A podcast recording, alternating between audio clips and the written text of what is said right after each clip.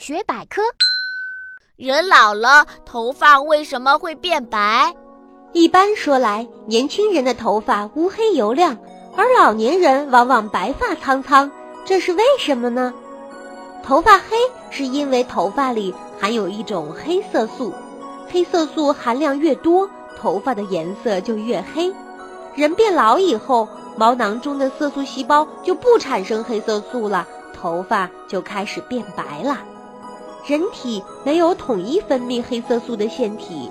黑色素在每根头发中分别产生，所以头发就会一根一根的变白了。